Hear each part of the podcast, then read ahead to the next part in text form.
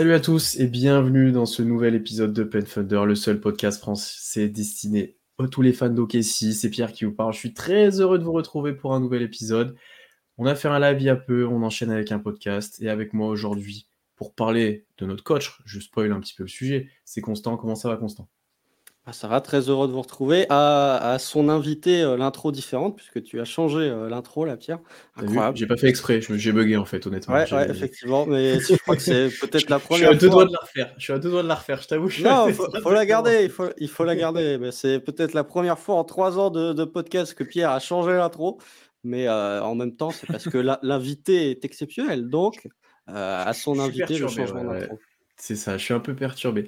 Non, parce qu'on a un très bon podcasteur et un excellent analyste NBA aujourd'hui avec nous que vous, que vous connaissez forcément à travers ses podcasts, à travers ses threads sur Twitter, toutes ses explications. C'est Guillaume, d'anciennement Basket Info du coup, mais qui fait encore plein d'épisodes que vous écoutez. Comment ça va, Guillaume? Ça va, merci, merci beaucoup pour, pour l'invitation, mais c'est qui l'invité du coup? L'invité exceptionnel Ah, c'est, c'est, c'est toi, mais malheureusement, comme, non. comme j'ai dit, comme j'ai dit en off, j'aurais aimé t'inviter pour parler de la saison MVP de Russell Westbrook. Euh, malheureusement, ce sera peut-être pour une prochaine fois où tu devras euh, trouver des qualités sur la saison MVP de Russell Westbrook. Ça, ça Oui, pourrait être le tribunal de la saison MVP de Westbrook et on aurait les pour, les contre. Ah, ça serait intéressant en soi, en plus. hein. on, on peut, on peut le refaire. En plus, euh, je- effectivement, j'avais pensé à un truc comme ça aussi, mais je, je, je- je préfère le sujet d'aujourd'hui de parler de Lillard, donc ça, ça me va. ça me va. Euh, Guillaume, bien sûr, que vous connaissez via le Basket Lab, euh, qu'on vous conseille fortement d'écouter. Constant a pu en plus intervenir plusieurs fois, que ce soit sur OKC et d'autres sujets, mais on vous conseille d'écouter ça. C'est long, mais c'est très qualitatif. Donc allez écouter tout ce qu'il fait. Et bien sûr, regardez le compte Twitter à Guillaume B Info, où il y a des très belles palettes tactiques. Euh, Est-ce que tu en as fait un petit peu sur nous cette année? J'ai souvenir du nous deux, mais tu en as fait quand même. Euh, sur le, alors, les palettes techniques, tactiques, pardon, j'en ai fait aucune cette année. J'étais un peu, euh, c'était un peu compliqué. Je me suis bien rattrapé parce que j'ai lancé un peu euh, une chaîne Twitch du coup pendant les finales, Mm. et je pense que je vais opérer comme ça à partir de l'an prochain, c'est-à-dire des soirées où, voilà, on le fait en direct, et on balance plein de palettes, plein de systèmes parce que finalement Trop ça bien. prend moins de temps, et ensuite je pourrais effectivement les- peut-être les repartager. Mais je, je suis désolé pour cette année, j'ai pas fait sur sur OK ici, je crois. Mais tu as fait un beau tweet sur Josh Giddy il y a pas longtemps. On te pardonne. Euh, Qu'est-ce que j'ai fait? Ah oui, oui, c'est vrai. sur, oui. sur les remises en jeu. Oui, oui, c'est vrai, fantastique passeur. ouais. Mais beaucoup de, Euh. beaucoup de beaux tweets sur le Thunder tout au long de l'année. Donc, euh, voilà. À, à une époque où vous n'étiez pas avec un énorme bilan de victoire, hein, je crois. Ah, c'était ouais, c'était le moment, c'était janvier là, c'était la période où euh, tout le monde s'est dit ah le Thunder incroyable, il y a eu plein de vidéos ça, ouais. sur YouTube euh, qui ont commencé à pop-up. T'es arrivé Au début avant de la la vague. masse. Ouais voilà. Euh, en tout cas, bah, allez suivre ça, allez suivre du coup la chaîne Twitch aussi de Guillaume qui va, qui, qui, qui, est dé- qui va se développer apparemment et qui va être très intéressant à suivre. Aujourd'hui, du coup, je l'ai un peu spoilé tout à l'heure, on va parler bah, non pas du d'un trade de Damien Lillard, mais de Mark Daynault. Euh, c'est enfin la deuxième édition de notre, podcast dédié au coach. On l'avait fait il y a maintenant deux ans, juste après sa saison rookie. Donc on avait déjà analysé un petit peu euh, euh, à cette époque-là bah, ce qu'il avait apporté à son arrivée, qu'est-ce qu'il voulait mettre en place en attaque, avec bien sûr un roster assez limité. Voilà, comment il s'était affirmé sur son année rookie, quelles difficultés il avait eu, notamment en termes de continuité dans le roster, parce que pas revenir sur les saisons, sur ses premières saisons, mais il y avait pas mal de changements dans le roster, notamment en fin d'année. On ne sait pas trop pourquoi. Mais euh, voilà, là, on va pouvoir un peu plus analyser tout ce qui a été mis en place et ce qui a en partie permis à OKC de, jouer en play-in cette année. Euh, petite question en préambule, Guillaume. Euh, là, à l'instant T, si je te dis Mark Daynault, c'est quoi pour toi en termes de coach? Est-ce que c'est élite? Est-ce que c'est bien? Est-ce que qu'est-ce que ça apporte? En gros, c'est quoi un petit peu ton avis global sur lui? Euh, c'est un peu compliqué de répondre directement. C'est pour ça que mes, podcasts sont très longs. mais euh, en fait, si, tu veux, on, va en parler, mais je pense qu'il y a un côté, euh, dans le coaching, il y a un côté révélateur de playoff et pas tant pour le côté mental ou, ce genre d'autres caractéristiques, parfois qu'on attache à la performance de playoff, mais pour le côté adaptation.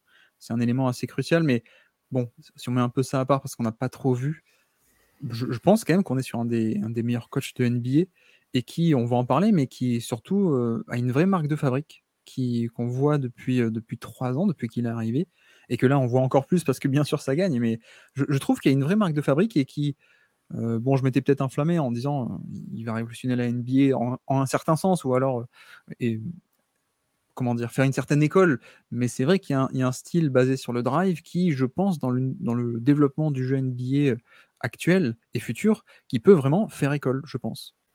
Ouais, non, bah après, pas, pas grand-chose à ajouter. Marc Delot, pour moi, c'est euh, effectivement l'un des coachs avec le style le plus marqué de tous. Effectivement, avec ce, ce jeu de drive, avec ce jeu, même la forte utilisation du tir à trois points. Disons que ce qui est, ce qui est assez paradoxal avec Mark Dingle, c'est que pour ceux qui découvrent le Thunder euh, ou qui ont découvert le Thunder durant la saison, on se dit ils, ils ont un style de jeu qui est euh, ultra atypique. On rentrera un peu plus dans le détail, mais en fait, si on regarde ce qui a été fait les deux précédentes années, donc en excluant la dernière, bah, Mark Delnault avait le même principe de jeu. Donc pour moi, c'est la, je l'ai souvent répété, mais c'est la confirmation euh, avec un effectif à son, enfin, qui correspond au principe de jeu qu'il veut mettre en place. C'est la confirmation de son style de jeu, c'est l'affirmation de son style de jeu.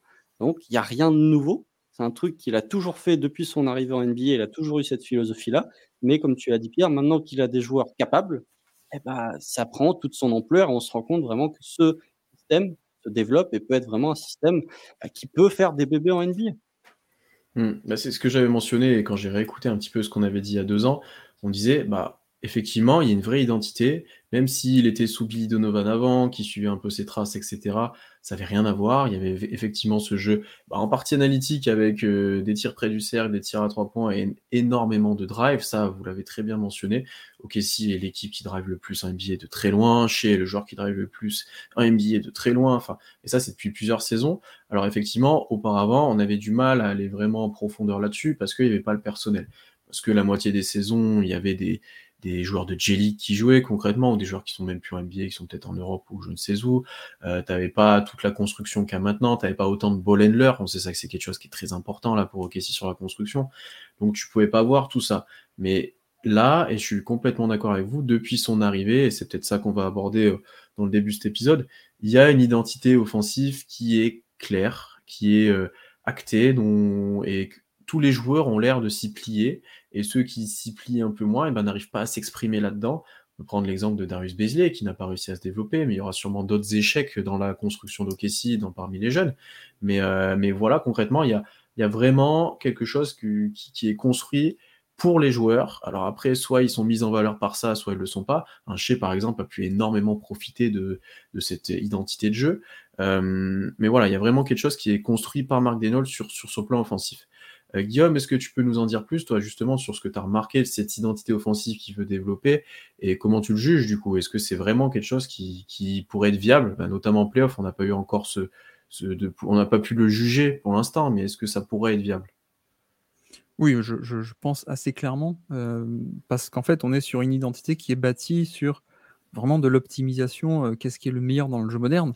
Et bon, dans un sens peut-être euh, analytics, pour le coup, de, la rentabilité des tirs, donc au panier, mais ça va plus loin que ça, je pense. Alors, du coup, pardon, pour, commencer par le début, c'est vrai que c'est une attaque qui est, qui est très tournée sur le drive, je pense que vous en avez souvent parlé.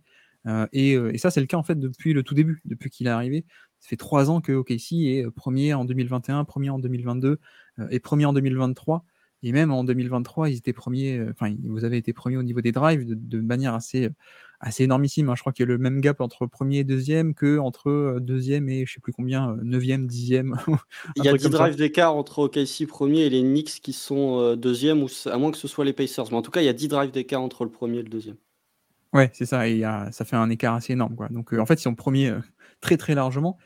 Et c'est vrai que du coup, en fait, c'est intéressant parce qu'on est dans une NBA avec toujours plus de spacing déjà. Donc, il y, a un côté où, bah oui, les drives sont plus faciles. L'identité tactique, du coup, elle est assez simple. On est, bon, la NBA a évolué aussi. On est plus sur une NBA avec des systèmes extrêmement complexes, des systèmes en horns. Ou, voilà. On a aussi un truc un peu plus free flow. Mais je trouve que dans le, dans le, scriptage des actions et des, systèmes d'OKC, on est sur des, des actions assez simples, en fait, qui, qui ont toujours la bonne astuce euh, pour faire le bon écran au bon moment, avec le bon timing, avec le bon joueur, pour en fait lancer les joueurs euh, et les libérer pour euh, faire un chemin de drive en fait. C'est pas des c'est pas des systèmes hyper complexes, c'est pas du mouvement de balle scripté à la Spurs de la grande époque. C'est pas ce genre de truc pour moi, mais c'est plutôt optimiser et mettre en position les joueurs pour driver et en plus le bon côté, c'est que vous avez des bons drivers. Donc, donc le GM et le, et le coach bossent, bossent bien là-dessus ensemble. Ouais, bah après, sur, sur cet aspect de drive, effectivement, mais c'est un point qui a été mis tout de suite en place par, par Mark. Et au-delà de ça, il y a surtout cette notion, comme tu l'as dit, d'aller chercher les points les plus rémunérateurs. Et les points les plus rémunérateurs, en tout cas les actions les plus rémunératrices en points, bah, elles se trouvent où? Elles se trouvent sous le cercle, globalement. Donc, il y a cet aspect-là où, même, tu vois, tu as parlé du fait qu'on avait des, bons joueurs, enfin des bons drivers, même si tu as des joueurs qui ne sont pas forcément des bons finisseurs près du cercle, euh, voilà, notamment le cas de Lou Dort, euh, qui est un cas assez épineux, bah, finalement, le, les 48% de réussite au cercle de Lou Dort, bah, sont peut-être parmi euh, les meilleurs pourcentages de réussite d'une équipe qui joue beaucoup à mi-distance, par exemple. Donc, de par cette notion de, du fait que même si tu es faible et tu es parmi les pires en NBA en finition près du cercle, bah, si tu compares ça à d'autres équipes qui vont peut-être utiliser le jeu à mi-distance, bah, ces 48% t'inscrivent peut-être parmi les meilleurs. Enfin, je prends souvent l'exemple des Bulls ou des Nets, qui étaient une équipe, deux équipes qui jouaient beaucoup à mi-distance. Euh, je n'ai pas le pourcentage sous les yeux de, réussite d'un Demar DeRozan ou d'un, euh, euh, je sais pas, Kyrie Irving à mi-distance, mais tu n'es pas sur des joueurs à 60%. Donc, le pourcentage de réussite près du cercle, c'est la philosophie qui est instaurée par Mark Denlold, c'est que tu vas chercher les points les plus rémunérateurs. Et même si tu es faible dans cet aspect du jeu, cet aspect du jeu te rémunère tellement en termes de points que, comparé à d'autres secteurs, bah, ça va te favoriser. Oui, parce qu'il y, a vraiment un écart de rentabilité assez extraordinaire. Hein. Il faut, s'en rendre compte de à quel point, comme tu dis, l'efficacité au, panier, les standards sont bien plus hauts que, que dès que tu t'écartes un peu. Donc, comme tu dis, même, même Ludort, qui est parmi les, les, pires drivers d'NBA, euh, tu bon, as envie de te dire, bon, bah, c'est pas bien qu'ils prennent ce tir, mais en fait, si, parce qu'il vaut mieux un 48% de, de Ludort au panier que, que même un 40% qui est dans la moyenne au niveau des longs tirs de points, par exemple, comme tu mmh. dis. Donc, euh, on a un écart qui est à ce point grand pour que ça justifie ça. Et le bon point, je trouve aussi, c'est que pour l'instant, vous êtes euh, géniaux en termes de volume au panier. Et c'est intéressant parce que ça, ça, compense un peu le fait de, de, prendre autant de tirs très rentables au panier, ça compense un peu vous êtes très mauvais en termes d'efficacité pour l'instant, mais le mmh. bon point, c'est que ça, ça va s'améliorer, a priori, avec un projet de jeunes et des jeunes qui vont s'améliorer euh, sur cet exercice en particulier. Voilà, si tu gardes le même moule d'équipe, mais que d'ici un an, deux ans ou trois ans, euh, tu as des, drivers compétents, voire compétents plus, voire excellents, qui ont grandi, bah, de suite, ton, comment dire, le, très bon volume au panier, il va devenir euh, redoutable parce que tu auras des mecs qui en plus auront l'efficacité. Donc, ouais, il manque un petit peu de finisseur. Effectivement, on en avait parlé pas mal avec Constant que, au panier, ben en fait, tu as plusieurs joueurs, même un Josh Lizzy n'est pas forcément toujours efficace. Un Dort, on l'a beaucoup dit. Et effectivement, le, cet aspect quantité sauve, euh, sauve un peu les meubles. Et d'ailleurs, c'est ce qu'on voyait sur les saisons un peu plus difficiles, quand c'était déjà mis en place et que tu n'avais pas le talent, que tu n'avais pas les joueurs pour driver, etc. Et la même chose était visible aussi à trois points, où tu avais énormément de tirs ouverts, l'équipe qui prenait le plus de tirs ouverts à trois points, parce que bah, toujours, est-ce que la défense laissait, est-ce que tu te les créais, c'était toujours le, même problème. Est-ce que c'était du drive and kick, est-ce que la défense aidait juste le drive? Mais au final, là, dès que tu es un peu plus à droite, dès que tu as des shooters un peu plus compétents, sans être élite, parce que là, quand on regarde le 5 majeur d'OKC ou même ceux qui sortent du banc régulièrement, tu as très peu de shooters élites, à part un Isaiah Joe, mais globalement, c'est des pourcentages corrects, honnêtes, mais pas, pas exceptionnels. Mais rien que de, de passer un petit step dans cette voie-là, ton attaque s'est complètement débloquée parce que tu arrives à sanctionner les défenses, parce que bah, c'est des points faciles, c'est des points en plus, comme tu as dit, un peu en free flow, souvent où bah, tu n'as pas forcément annoncé un truc, mais tu es en fin de transition, tu as eu un drive assez efficient et tu arrives à ressortir la balle pour un tir ouvert à 0 degré ou autre, ou en above the break. Et ça, c'est vraiment intéressant pour, pour débloquer le jeu offensif. Ça a permis de débloquer plein de choses pour des joueurs comme Josh Didi, pour des joueurs comme Shea, bien entendu. Et ça, c'était très intéressant. Et je voulais revenir aussi sur un point que tu as dit, Guillaume, où tu as dit on arrive à exploiter un petit peu le moins de petit écran, la moins petite faiblesse défensive, sans avoir des systèmes très, euh, euh, très scriptés. Euh, et ça, ça se ressent aussi dans les joueurs qui sont choisis, les joueurs qui sont sur le terrain, sur les exploitations. que des, la plupart, c'est des joueurs qui collectivement sont capables. Euh, je dis pas qu'en NBA, je dis pas comme des Raymond Green, qui a personne qui a un QI basket en NBA, mais globalement, OKC, il est, je pense, plus élevé que la moyenne dans le reste des équipes, et ça se ressent sur un Kenrich Williams, ça se ressent sur les cuts que peut faire un J-Dub, ça se ressent sur plein de choses comme ça, et, euh, et, effectivement, je trouve cette exploitation des faiblesses, et même, ben, c'est pas un bordel organisé, mais c'est euh, tout le monde est capable de s'adapter à ce qui est proposé en attaque et en défense par, qui sont, par les joueurs qui sont à côté, et ça, je trouve ça très intéressant. Oui, parce que ça, c'est, on est sur le travail de, GM aussi. Hein. Je pense que ça aussi, vous en avez parlé assez longuement, mais on est sur des, profils qui, vont, qui, sont, qui sont recrutés, mais qui sont des joueurs capables en mouvement de à peu près tout faire. Donc à peu près euh, à la réception du ballon, euh, driver, un peu shooter et passer surtout. Il y a, mmh. cette idée de, de joueurs de qualité en mouvement qui, fait que oui, en fait, tu. Et c'est ça aussi, d'ailleurs, je, voulais, je voulais aussi ajouter, parce qu'on parle beaucoup de la rentabilité en elle-même, de ce côté rentable des tirs euh, qui, sont, euh, qui te permettent de mettre, de mettre plein de points, même avec des moyennes pas bonnes dans l'exercice. Mais bref, donc la, rentabilité. Il y a aussi un autre aspect qui est autant, voire même plus important pour moi, c'est que un drive plein centre du panier, euh, te débloque un nombre de situations qui est, euh, qui est exponentiel en fait. C'est pas que le layup en lui-même qui est plus efficace, c'est pas que mmh. pour ça que le drive est intéressant. C'est parce que quand tu drives, a priori, tu vas centre du terrain euh, parce que le, panier est au centre du terrain, mais c'est des situations où du coup, quand tu drives plein centre, tu es au cœur du jeu. Et mmh. c'est à partir de là que tu crées des décalages et c'est surtout à partir de là que tu as le plus de possibilités de passe. Et c'est là où on en revient, on boucle la boucle sur ce côté, euh, comme tu disais, des, profils très passeurs, très euh, capables de dribbler, d'entamer un dribble. C'est qu'une fois que tu as fait ton premier décalage, donc sur du drive, imagine que la défense euh, a bien réagi et apporte une aide.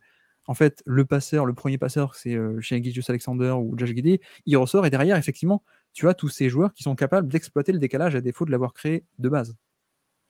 Ouais, je suis, je suis d'accord avec ça. Et en fait, c'est même un point, je pense, où le Thunder peut encore s'améliorer, c'est euh, le, volume de 3 points tentés dans le corner, parce que je trouve que le Thunder n'est pas une équipe qui tente tant de 3 points que ça dans le corner. D'ailleurs, si on prend euh, juste les stats bruts en termes d'échantillons, euh, parmi les, 4 meilleurs scores du Thunder en points, donc à savoir chez euh, Guidi, euh, J-Dub et euh, Ludort sont dans le 5e, 6e, 7e percentile à leur poste en termes de fréquence d'utilisation de 3 points dans les corners. Alors pour un joueur comme chez Gidius Alexander, qui est un joueur pas héliocentrique, mais qui est un joueur qui prend beaucoup la balle, qui, a un gros volume de jeu, et même un joueur comme Josh Giddy, c'est plutôt normal de voir que ce ne sont pas des joueurs dans les corners.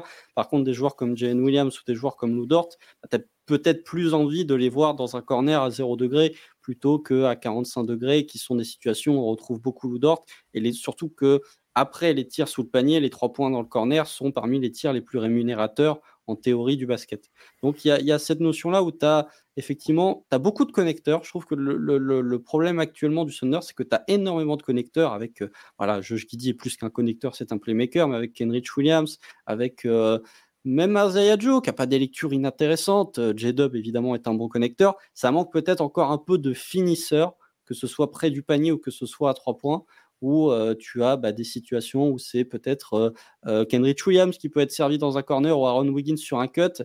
Disons que tu manques encore de, joueurs capables de réellement finir au panier après que les connecteurs aient fait le bon choix. Et c'est dans un sens, je trouve ça plus valuable d'avoir les connecteurs et qui te manquent uniquement les finisseurs plutôt que dans, dans, dans ce sens inverse.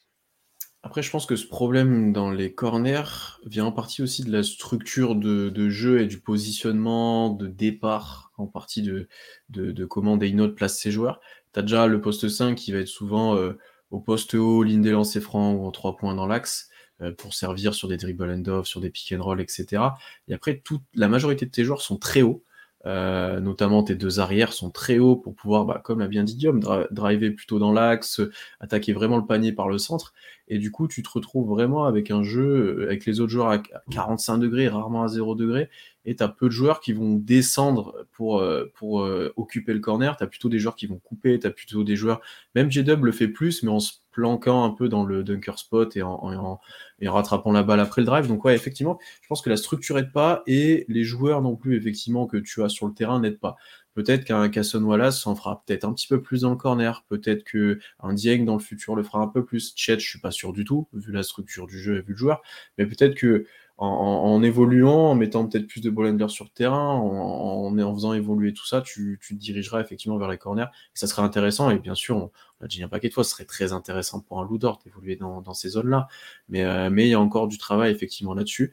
Euh, et après, on reviendra à la fin. Mais j'ai juste un élément que tu as dit plusieurs fois, Guillaume aussi. Je pense que globalement, ça fonctionne aussi parce que euh, Presti est aligné avec Daynold sur ce qu'ils ont envie de construire et ce qu'ils veulent faire.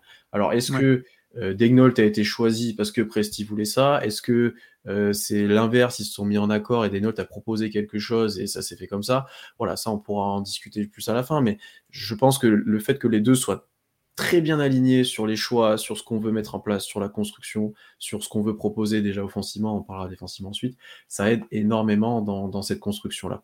Euh, peut-être du coup les limites à tout ça, ou peut-être des variations? Est-ce que ça va au-delà de ces simples drives? Et est-ce que bah, justement il faudrait que ça aille au-delà de ça?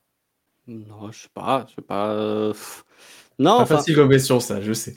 non, mais disons que les, limitations dans, le jeu offensif, déjà, il y, a un point qu'il faut aussi souligner, c'est que euh, je l'ai souligné tout au long de la saison, c'est que le Thunder s'est mis à courir aussi. Ce qui était un, truc euh, qui n'était pas aussi fréquent que l'an dernier, puisque le Thunder termine avec la troisième pace, et ça revient aussi avec cette relation de GM, mais les précédentes années, tu avais alors Ford ou Derek Favors en tant que pivot titulaire. Là, avec Jane Williams ou avec euh, les multiples line-up qui ont été effectués par Mark Denholt, tu avais toujours un 5 qui était en mesure de courir. Et ça, ça a grandement facilité le jeu et ça a grandement fluidifié l'attaque. Ça a permis bah, justement de faire plus de jeux en transition. Après, au niveau des limites, pour moi, les limites, elles sont plus, dans, encore une fois, dans la construction d'effectifs que dans le principe théorique. Parce que euh, ce jeu de drive et de, tir à trois points, allez, c'est difficile. Tu, manques de joueurs capables vraiment de, se créer leur tir, mais encore une fois, c'est plus une question de d'effectif que de philosophie. Je trouve que la philosophie de Mark Denholt, elle est peut-être un peu plus de pick and roll. On sait que la NBA maintenant, c'est quasiment une action sur deux débute par un pick and roll. J'ai pas l'impression, alors je peux me tromper, mais dans mes souvenirs, j'ai pas l'impression d'avoir vu autant de pick and roll que d'autres franchises NBA, par exemple, pour vraiment débuter l'action. Alors on va prendre l'exemple typique de Dallas avec euh, Doncic mais euh, effectivement, peut-être un peu plus d'utilisation du pick and roll. Mais sinon, dans, le principe, tant qu'on. Et puis encore une fois, il y a la notion de ne pas avoir vu les limites tactiques en playoff. Ça, sur une saison régulière, bah, l'adversaire n'a pas le temps de s'adapter entre guillemets d'un match sur l'autre. Donc les, limitations dans le jeu, on les verra peut-être plus en playoff. Mais pour l'instant, de ce qu'on voit, pour moi, si tu as l'effectif nécessaire et l'effectif qui coche les cases de ce que tu veux instaurer dans le jeu, j'ai du mal à voir où sont les limitations. Bah, surtout que pour le coup, je, suis un peu d'accord avec toi. Hein. Je, ne vois pas trop de limites euh, sur le coach en lui-même, mais si on doit prendre l'attaque dans sa globalité, on en a déjà parlé, mais ce côté euh, spacing, je pense, est une limite pour l'instant, mais qui est pour moi une limite pas inquiétante. C'est euh, vous avez des, certains profils qui ont certaines forces. Vous n'êtes pas une équipe encore parfaite, donc c'est normal que vous n'ayez pas tous les éléments.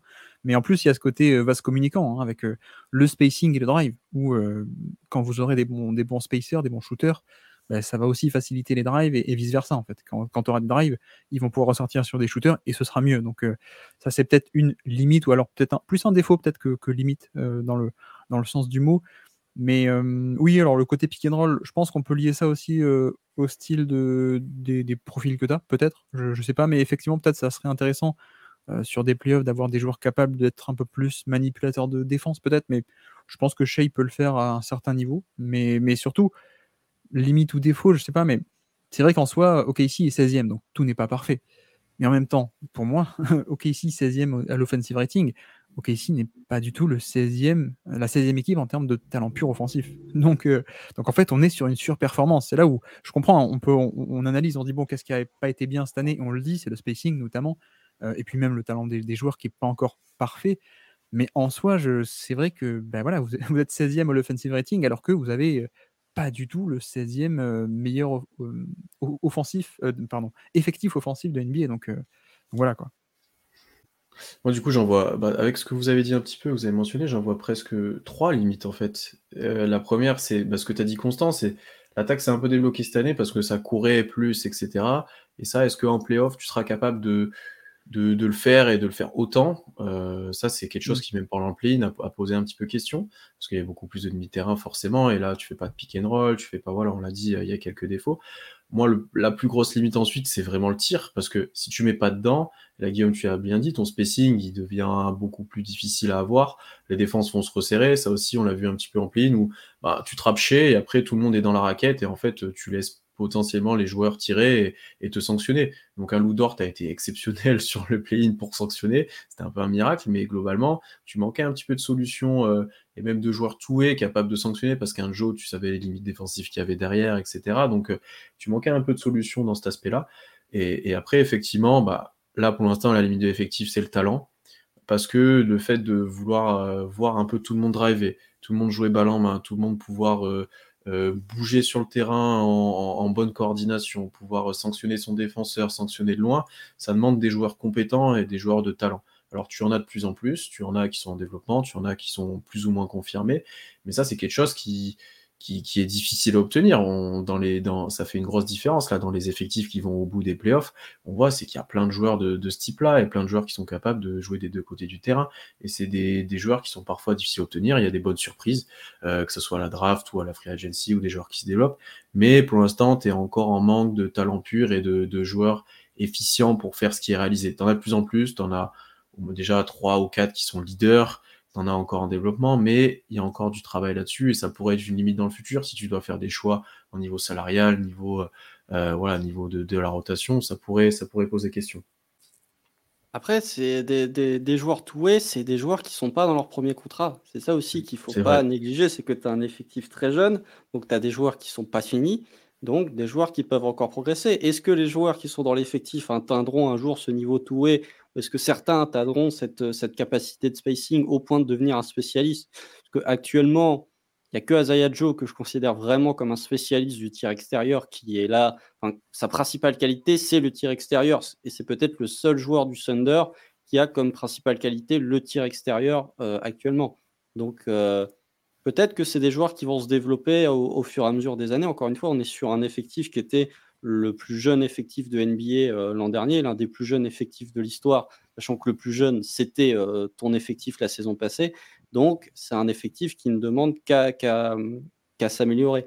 Après, sur cette notion, en fait, pour moi, c'est pas une limite dans le sens où c'est un problème, enfin, c'est pas un problème, mais c'est d'une part une question de patience et d'autre part une question d'effectif et de choix des hommes. Mais dans la théorie, dans le style de jeu proposé par Mark Denholt, je vois pas en quoi c'est une limite. C'est plus dans la sélection des hommes où je me dis, effectivement, si tu manques de spacing, du coup, la théorie de Mark Dainlaut avec énormément de drive et ouvrir les lignes de drive peut pas se faire. Mais en théorie, je vois pas ce qui peut l'empêcher. Ouais, c'est pas une limite théorique, c'est une limite ce qui pourrait arriver en fait, parce que tu n'arrives pas à construire ton effectif aussi bien que tu voudrais. C'est plus ça euh, que je voyais. Ouais. Non, non, mais après, je... peut-être s'il faut pointer un, domaine euh, en particulier peut-être pas encore dans le sens limite, parce que pour moi, encore une fois, on est limite à une connotation un peu négative de mmh. bah, il n'y arrive pas, alors que pour l'instant, c'est juste qu'on l'a pas vu et qu'il n'a pas encore tous les outils. Donc, pour moi, il n'est pas encore totalement passé au révélateur, où on peut pas encore dire bah non, mais c'est une limite, mais bref, pardon. mais peut-être que ce qui, ce qui, pourrait manquer, c'est un peu de diversité offensive, effectivement.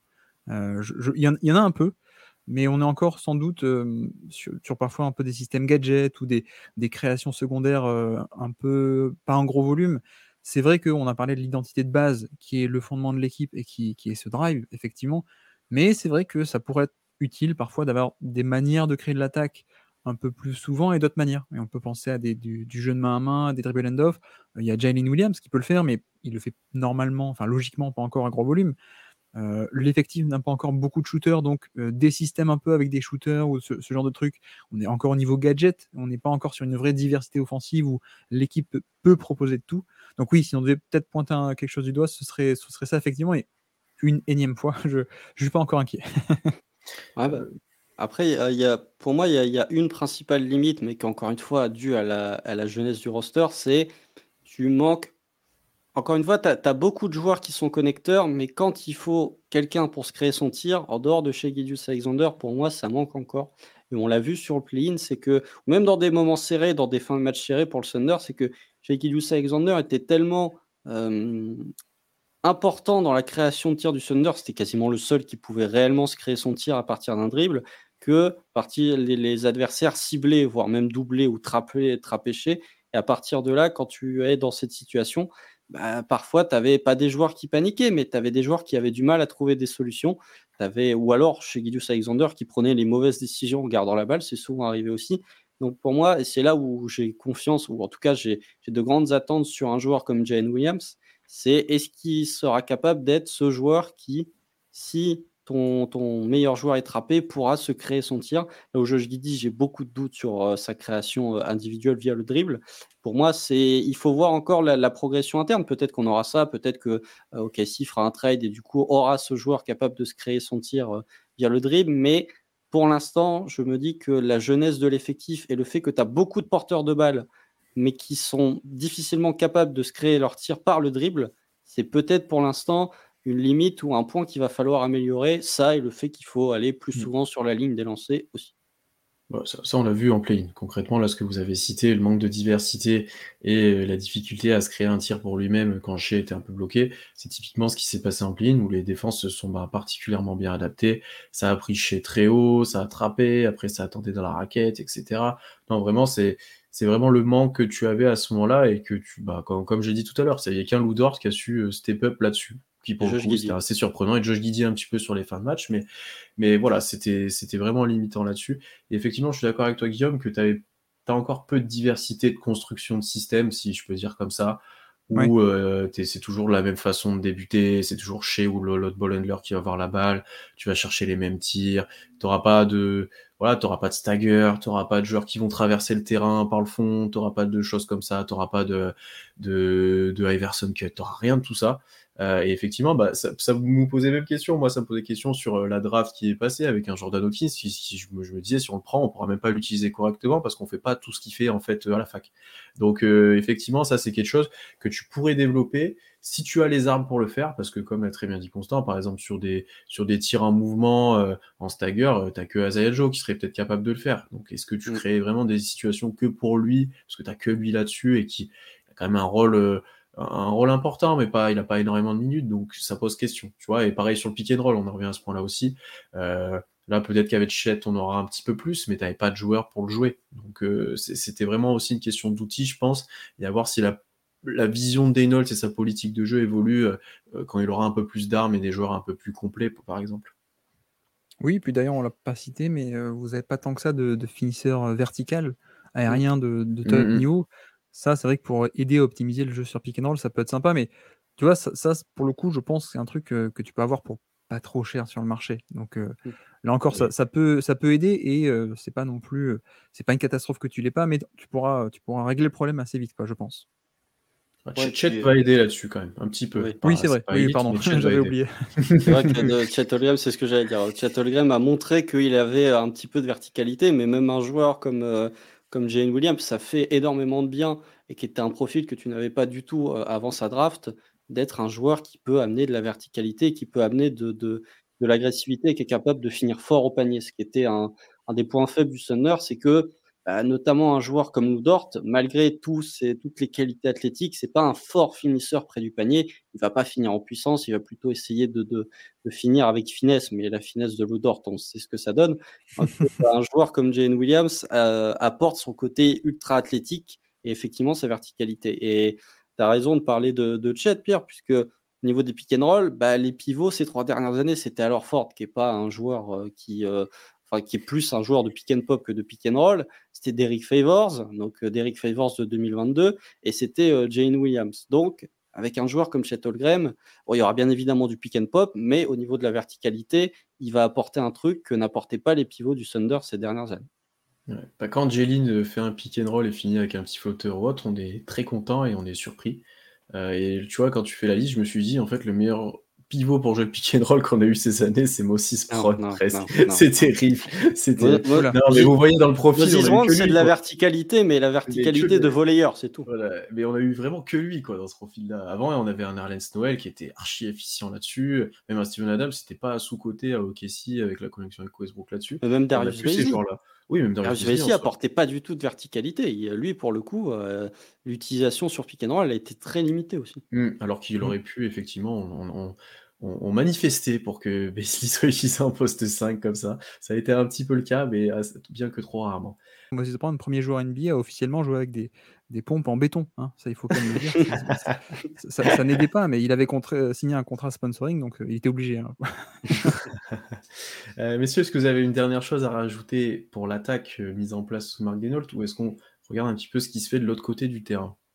Non, bah, peut-être juste un tout dernier truc, c'est ça, on, en parlera à la fin, mais on parle souvent du rapport, enfin, on parle de, Sam Presti et de Marc Dello, de la relation qu'ils ont eue pour établir cette philosophie de jeu.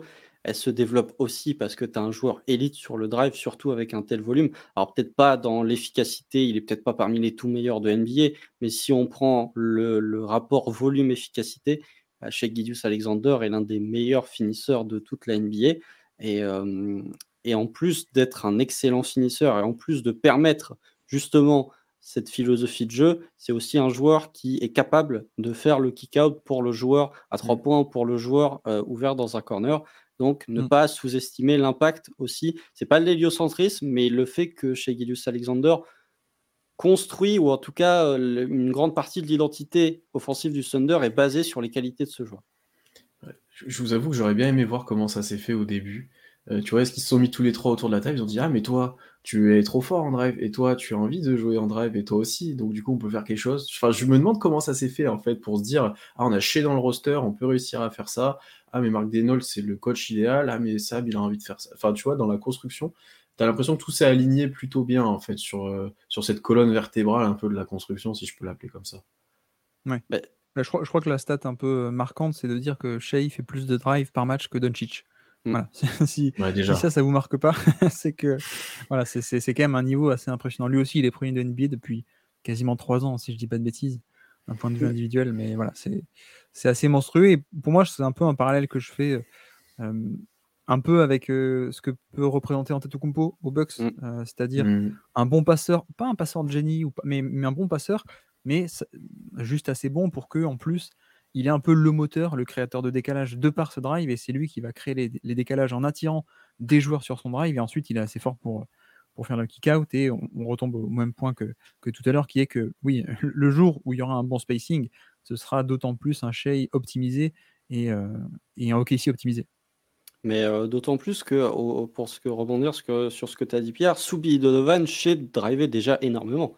Parce que Mm. c'était l'ailier, enfin, avec le, le- le- la, la line-up à trois meneurs avec Chris Paul et, et euh, le sixième homme de l'année, Dennis Schroeder, euh, c'était euh, chez Gilius Alexander, drivait déjà énormément. Donc peut-être qu'à partir de là, euh, quand tu as eu la reconstruction complète de l'effectif, Sam- Presti et Mark Delol se sont dit bon, ce joueur-là, c'est notre joueur sur qui on va bâtir pour le futur, parce que Sam Presti avait euh, été très haut sur chez Gilius Alexander au moment où il l'a récupéré. Du coup, on va essayer de maximiser ses, ses qualités offensives et euh, de- d'explorer encore plus loin cette option de drive. Mm. Ouais, il était dixième déjà de NBA en 2020, en, Ouais. en termes de drive par match, alors av- avant son explosion. Donc, euh, Alors que, alors qu'il y avait Chris Paul et Schroeder à côté, euh, donc Ouais. c'est assez, assez conséquent, effectivement. Euh, ben parlons défensi- défensivement maintenant, Euh, puisque OKC est quand même, et ça je, je le répète assez souvent moi, enfin c'est ma vision, est quand même historiquement plutôt défensif. Euh, surtout depuis la reconstruction, on a réussi à avoir des défenses assez bonnes comparées à l'attaque. Bon ça c'était pas trop dur euh, sur les dernières années, mais euh, Mark Denault a quand même réussi à bricoler souvent une défense assez compétitive et qui permettait on va pas être dernier de la ligue concrètement, on va le dire comme ça, et qui cette année a quand même permis aussi de bah, d'être bien classé parce que tu étais dans je sais plus combien tu étais 13e défensivement, euh, 16e attaque, quelque chose comme ça, tu étais vraiment dans la moyenne si je me trompe pas. Ouais, Moi j'ai Euh, 16 et faut- 16, euh, 16e 16 et à 16, bah, 16, tu vois, j'ai essayé deux têtes, donc euh, vraiment dans la moyenne, concrètement. Euh, Est-ce que défensivement, Guillaume, tu trouves que l'identité est aussi très forte comme en attaque, en fait? Est-ce que c'est aussi marqué? Bah, euh, je, je pense que c'est un peu plus dur de marquer une identité euh, en défense quand tu n'as pas forcément les bons outils. Parce que bah, en défense, tu étais moins proactif et tu plus dépendant de- des joueurs que tu as. Hmm. Et là, en l'occurrence, pour moi, il y a des. Comment dire Il y a, il y a deux grosses faiblesses. Enfin, il y a une grosse faiblesse qui est un peu le domaine, on va dire, intérieur, si on peut le, le généraliser comme ça, avec un défaut euh, évident qui est la protection du panier pour l'instant. Et, euh, et le rebond défensif aussi, parce que, parce que le, si on prend les possessions et qu'on les arrête avant, le, avant les rebonds offensifs, euh, OKC est top 5, je, je crois, en termes de défense sur demi-terrain. Mm. Euh, le problème, c'est qu'ensuite, il y a plein, plein, plein, plein, plein de tirs qui, qui sont récupérés après la possession euh, Hmm. bien défendue. Donc, il y a un peu ce, ce problème majeur de la défense du panier et des rebonds, qui est un peu le problème, entre guillemets, de gros, du coup, de, à l'intérieur. Mais, euh, mais à part ça, c'est vrai que il n'y a pas une identité, mais je trouve que là encore, on est sur un coach très, très innovant. Je trouve avec beaucoup de. voilà, un peu dans, dans la mouvance de- de- du développement de la NBA et du jeu NBA et tout ce qui est les schémas défensifs toujours plus dyna- dynamiques et des, un- par exemple des combinaisons à 2 ou à 3 pour des switches off-ball ou des switches pendant le ballon aussi. C'est-à-dire que sur un pick and roll, on fait un premier switch et ensuite le, le maillon faible va switcher dans la continuité sur un troisième et c'est quelqu'un qui vient récupérer. Mhm. Ce, ce genre de, de petits schémas, euh, le fait aussi on- qu'on a une défense qui, qui logiquement a des, des positionnements un peu sans ballon de gens qui viennent essayer de boucher l'espace pour, pour compenser le fait qu'il n'y a, a- a pas un- protecteur de panier derrière. Mais voilà, on est vraiment sur des, des, des, schémas défensifs très dynamiques et très intelligents. Il y a beaucoup de concepts intéressants, il y a beaucoup d'articles qui ont été écrits sur, sur cette défense de OKC qui essaye pas mal de trucs. OKC, Orlando sont deux coachs qui essayent pas mal, pas mal de trucs dans ce, ce, côté, ce côté switch dynamique, off-ball, on-ball ou un peu partout. Bref. Mais, mais oui, des, des trucs très très intéressants. Et là encore, je pense qu'on retombe sur le côté joueur intelligent. On, parlait de ça avec en attaque, des joueurs qui sont intelligents et notamment en mouvement. On voit aussi ce QI en défense, je pense. Donc voilà, là, je, pense que Constant va enchaîner sur le fait que le retour de Chet va effectivement régler plein de problèmes. plein de la même réponse que tout à l'heure. non, tu crois? Euh, Ouais, c'est vrai que, que, la protection de serre de Chet Holmgren n'est pas la même que la protection de serre de Jay Williams. Voilà. Mais, euh, Effectivement, mais au niveau de, l'identité défensive du Thunder, je trouve que bah, il y en a pas une qui a, été euh, fixée et qui a été la même sur les trois dernières années. Pour moi, le, vrai changement défensif, c'est entre euh, la saison 2021-22 et la 2022-2023, où le Thunder sur la 21-22 était une défense qui faisait peu de fautes et qui était très disciplinée et qui était une parmi les meilleures défenses de NBA avant la blessure de chez Guidus Alexander, comparé à l'an dernier où tu avais une défense qui était très agressive sur le porteur. une défense, bah, tu en avais parlé, Guillaume, je crois, quand on avait fait les 10 stades de la saison, mais un peu à la Toronto, avec énormément de joueurs qui vont essayer de, chercher l'interception. Et du coup, bah, quand tu es très agressif sur le porteur, tu vas peut-être effectivement être moins bien positionné pour le rebond offensif ou tu vas peut-être avoir plus de difficultés. Alors, on peut l'imputer au manque de taille du Thunder, euh, parce que le Thunder, si on regarde les points après rebond offensif, le Thunder est premier. Enfin, les points laissés à l'adversaire après rebond offensif, le Thunder est premier. Encore une fois, il y a une marge entre le premier et le deuxième. Ça, c'est un point sur lequel il va falloir s'améliorer, mais aussi cette notion de, d'être discipliné. Parce que, encore une fois, tu as des joueurs jeunes, donc c'est difficile de pas avoir un esprit un peu, euh, foufou, mais disons d'avoir des joueurs disciplinés qui savent quand il faut faire la bonne interception au bon moment. Mais pour le Thunder, on a vu trop de situations où tu avais des joueurs qui commettaient trop de fautes. On a vu parfois un chez Gideus Alexander enchaîner beaucoup de fautes dans un laps de temps assez court. Le Thunder s'est très souvent retrouvé avec l'adversaire dans le bonus. Donc, des situations où peut-être que Mardenol savait qu'il n'avait pas l'effectif, notamment en termes de protection de cercle, pour faire une défense disciplinée, euh, notamment avec la perte de Darius Bailey, hein, puisque Darius Bailey était un, protecteur de cercle honnête euh, lors de son passage au Thunder, voire un bon protecteur de cercle sur certains passages. Donc, de ce côté-là, il y a le changement de paradigme de dire on va être plus agressif, on va essayer de récupérer des ballons avant que le tir soit tenté et essayer d'avoir effectivement des paniers faciles en transition. Au-delà de ça, il y a une vraie faiblesse effectivement sur le, euh, sur le rebond défensif. Et même, je trouve que certains joueurs sur la défense off-ball, pardon, euh, chez Gidius Alexander, parfois des recoveries un peu bizarres au niveau de ses placements. Josh Giddy n'est pas celui qui est plus concerné par les défenses euh, off-ball. Et puis au-delà de ça, je vais arrêter, je vais conclure sur ça. Bah, le fait que tu manquais de taille, tu manquais de protecteur de cercle, ça faisait que les joueurs affluaient dans la raquette. Et pour le coup, ça laissait beaucoup de trois points ouverts aux adversaires, notamment dans les corners. Mmh. Bah, je, pense qu'honnêtement, comme vous l'avez bien dit, il manquait quelques outils pour avoir vraiment une défense archi structurée et archi identifiée d'une manière de défendre. Et Chet pourra potentiellement les, apporter. Mais ouais, énormément d'agressivité pour compenser ce manque de taille et essayer de gagner des ballons avant. Du coup, comme tu l'as bien dit, Constant, juste à la fin, euh, quand tu te faisais driver, bah, tout le monde allait dans la raquette pour essayer de limiter, euh, limiter la casse. Et donc, tu avais des tirs ouverts, notamment dans le corner. On était les spécialistes sur ça, euh, pour prendre des tirs en corner. Regardez le match, notamment contre Phoenix, je crois. Il y en a un où on se fait allumer dans les corners. Une seconde Dallas. Ouais, sur les passes de renversement, sur des, des joueurs pick and roll qui sont capables de le faire, on s'est fait allumer là-dessus. Et, et, du coup, ça rejoint aussi ce que disait Guillaume sur les switches et les rotations, etc. Où tu es tellement agressif que tu es je trouve qu'OKC est une défense qui est souvent en retard en fait. Mais mm. c'est pas forcément que négatif, mais parce que tu es fort dans les reprises, tu es fort dans les aides, tu es très organisé, tu arrives à communiquer. Mais du coup, dès que tu as un manque, et comme tu as dit Constant, un Guidi, un Shea qui des fois se perd, et ben ça va se voir tout de suite et ça va être deux points faciles parce que tu pas le protecteur derrière. Et donc, tu as énormément de switch et de rotation qui doit être anticipé sur tout ça. Bon, le fait d'avoir par exemple un Loudort qui est très bon et qui se fait pas forcément passer, même en mettant de la pression, ça aide énormément là-dedans. Mais mine de rien, dès que tu as un joueur qui va se faire passer, tu vas être dans la surette, dans les rotations, etc. Et tu es un peu dans ce cercle vicieux. Alors en saison régulière, ça, ça a permis quand même de largement tenir le choc et de, et de, gagner des ballons, de pouvoir mettre du rythme et d'être décisif. Ça n'a pas forcément permis de limiter le déficit au rebond qui je pense pourrait être un petit peu, ça pourrait être un petit peu mieux l'année prochaine, mais tu l'as presque, c'est pas délaissé, mais tu as presque dit, on met toutes nos cartouches sur là où on est bon, et ça on est moins bon, on va essayer de limiter la casse, mais c'est pas grave, c'est pas grave, on va être, on va être moins bon, on, le sait, on pourra difficilement pallier à ce problème. Après maintenant en playoff, et eh ben il faut que tu sois plus capable sur demi-terrain, sans faire de fautes, sans donner des lancers francs faciles. Euh, on se souviendra toujours du match contre Miami où il y a eu 40 lancers francs, ils ont fait quoi 41 sur 40 sur 40, sur 40. 40 sur 40. Enfin, ça, c'est plus permis et tu peux pas te permettre ça en playoff sur demi-terrain, de, faire des erreurs comme des fois sont faites, etc. Euh, ça va aussi avec l'âge des joueurs, forcément. Euh, ça va aussi avec la construction d'un collectif parce que sur les années d'avant, tu étais vraiment sur du bricolage, tu avais des joueurs sortis de nulle part que tu devais faire marcher défensivement.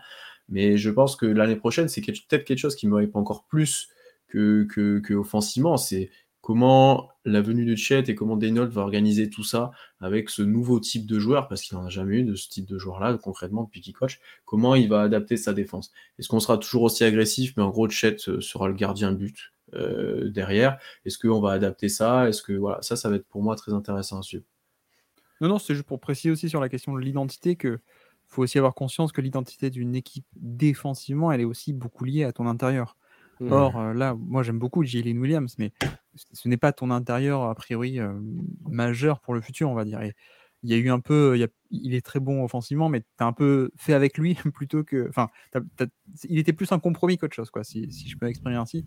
Et effectivement, on peut, quand il y aura Chet euh, qui va être de retour, je pense qu'il y a plein d'endroits où il va apporter une sérénité, mais du coup peut-être une identité. Parce que en fait, tout dépend du, style et du niveau défensif de ton pivot. C'est un peu ça qui dicte l'identité de l'équipe.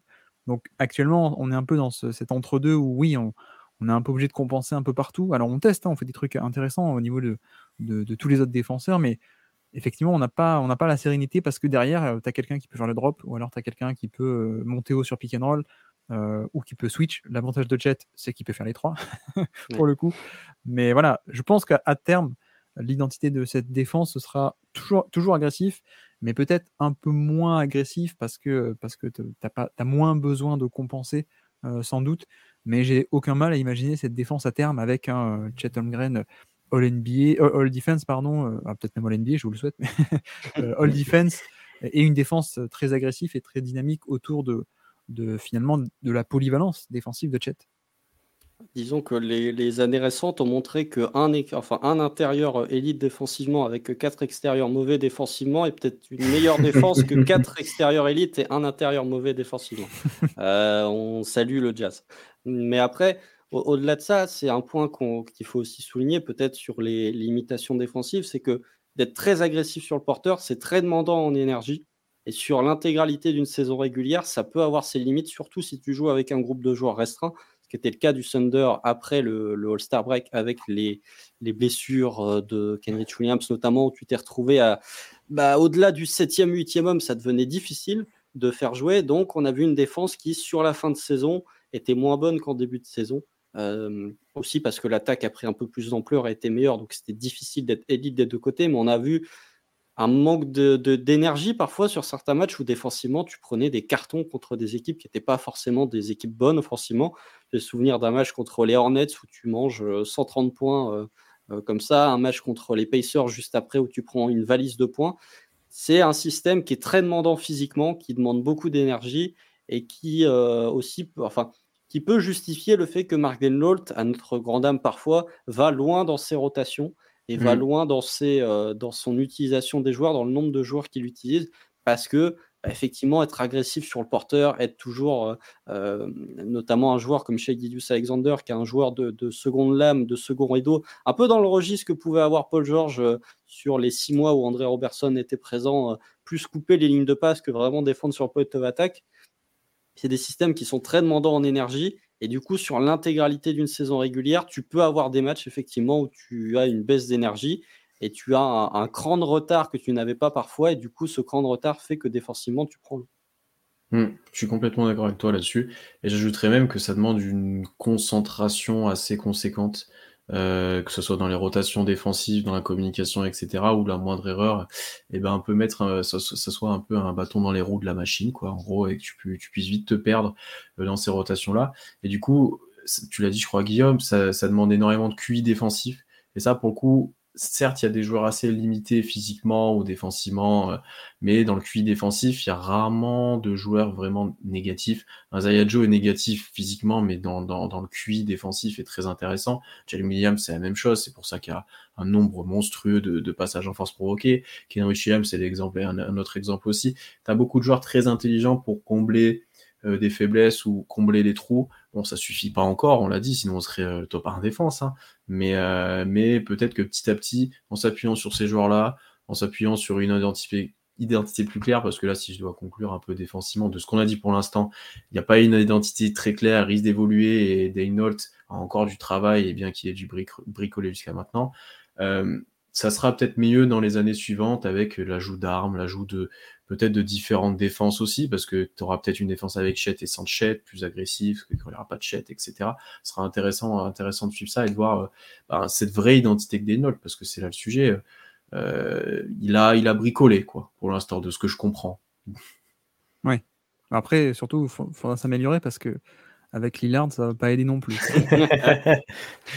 non, mais disons que euh, Marc Delnault, il, a eu enfin, il a construit son identité offensive aussi parce qu'il a eu la pièce pour construire son identité offensive avec Shea Gideus Alexander. Ah et que l'ajout d'une tour de contrôle comme Chet Holmgren peut asseoir définitivement sa philosophie défensive. Et tant qu'il n'avait mm. pas cette pièce-là, bah, il ne pouvait pas créer une philosophie parce qu'il manquait effectivement la pièce à toute défense, à savoir un intérieur élite protecteur de cercle. Donc, peut-être que, ouais, effectivement, je serais vraiment pas surpris de voir une défense du Thunder qui est pas radicalement différente, mais qui évolue pas mal par rapport à ce qu'on a vu l'an passé et qui reviendrait peut-être même à des standards qu'on avait vus il y, a, de ça deux ans avec une défense plus disciplinée, pardon, mais par contre avec un Graham où on lui fait confiance sur sa capacité à être un protecteur de cercle très bon euh, pour ne pas aller plus loin dans les adjectifs qualificatifs. J'allais juste rajouter qu'à terme, je pense que le noyau dur de cette équipe peut être que des défenseurs au-dessus de la moyenne, voire même largement au-dessus de la moyenne. c'est ça qui est intéressant. Hormis Josh Giddy, ouais. Tu penses pas que Josh Giddy peut être intéressant en défense?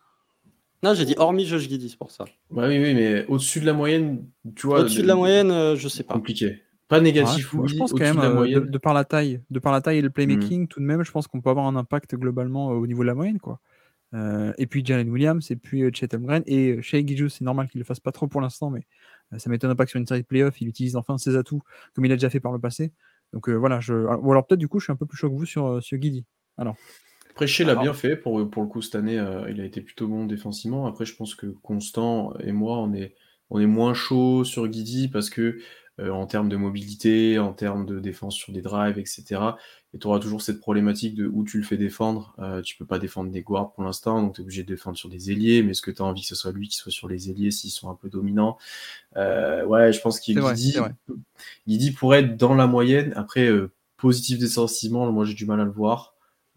mais après, ça, s'il compense beaucoup offensivement, tu le laisses sur le terrain, bien entendu. Hmm.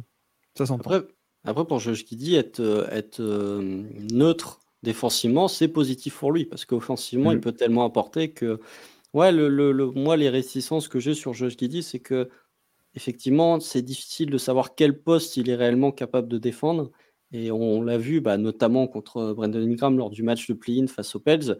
Le Thunder, avec son back court, avec chez Giddy, a de la taille. Et c'est vraiment sur les ailes ou avec Lou Dort et Jane Williams, face à des grands ailiers, face à des, ailiers qui sont décalés au poste 4, qui dépassent les 2 mètres et qui ont une longueur de bras assez hallucinante, bah, notamment Kevin Durant s'est régalé, euh, Brandon Ingram s'est régalé. Alors, on parle de profils qui sont euh, top 25 NBA, hein, qui ne sont pas des profils que tu vas croiser tous les jours, mais si tu te projettes dans une optique de playoff, bah, tu n'as peut-être pas pour l'instant ce joueur de grande taille à l'aile que tu peux envoyer contre des euh, grands ailiers, des ailiers dominants. D'où le, le, loup d'or, qui est souvent le joueur qui doit défendre bah, le meilleur attaquant adverse, que ce soit un guard, que ce soit un ailier. Mais la, toute la problématique de Ludor, c'est que s'il faisait la taille de J-Dub, je pense que tu aurais un des meilleurs, enfin c'est déjà un des meilleurs défenseurs sur le point of attack, mais qui pourrait vraiment défendre les ailiers et que tu n'aurais pas cette problématique. Comme Ludor, tu es un peu plus petit, bah, tu te dis, il peut défendre de manière élite les guards, il peut défendre les ailiers parce que euh, il a un coffre euh, monstrueux, mais il aura toujours un déficit de taille sur ses joueurs. Une Ouais. solution sera peut-être encore Chet d'ailleurs. hein. Euh, peut-être sur un Ingram, euh, ça sera peut-être Chet. euh. Euh, après, moi, ce que je pensais quand vous en parlez, par rapport à l'arrivée de Chet et le changement potentiel de schéma défensif, ce qui a un peu pénalisé Daignault, c'est que tu n'as pas eu de, de profil comme Chet. Bon, il n'y en, a- il y en a pas beaucoup, il y en a voire pas du tout, mais tu même pas pu expérimenter. J'allais dire, il y en a beaucoup qui auraient pu ressembler, mais on l'a pas beaucoup vu. Mais euh, tu n'as pas pu expérimenter des schémas que tu pourras faire avec Chet.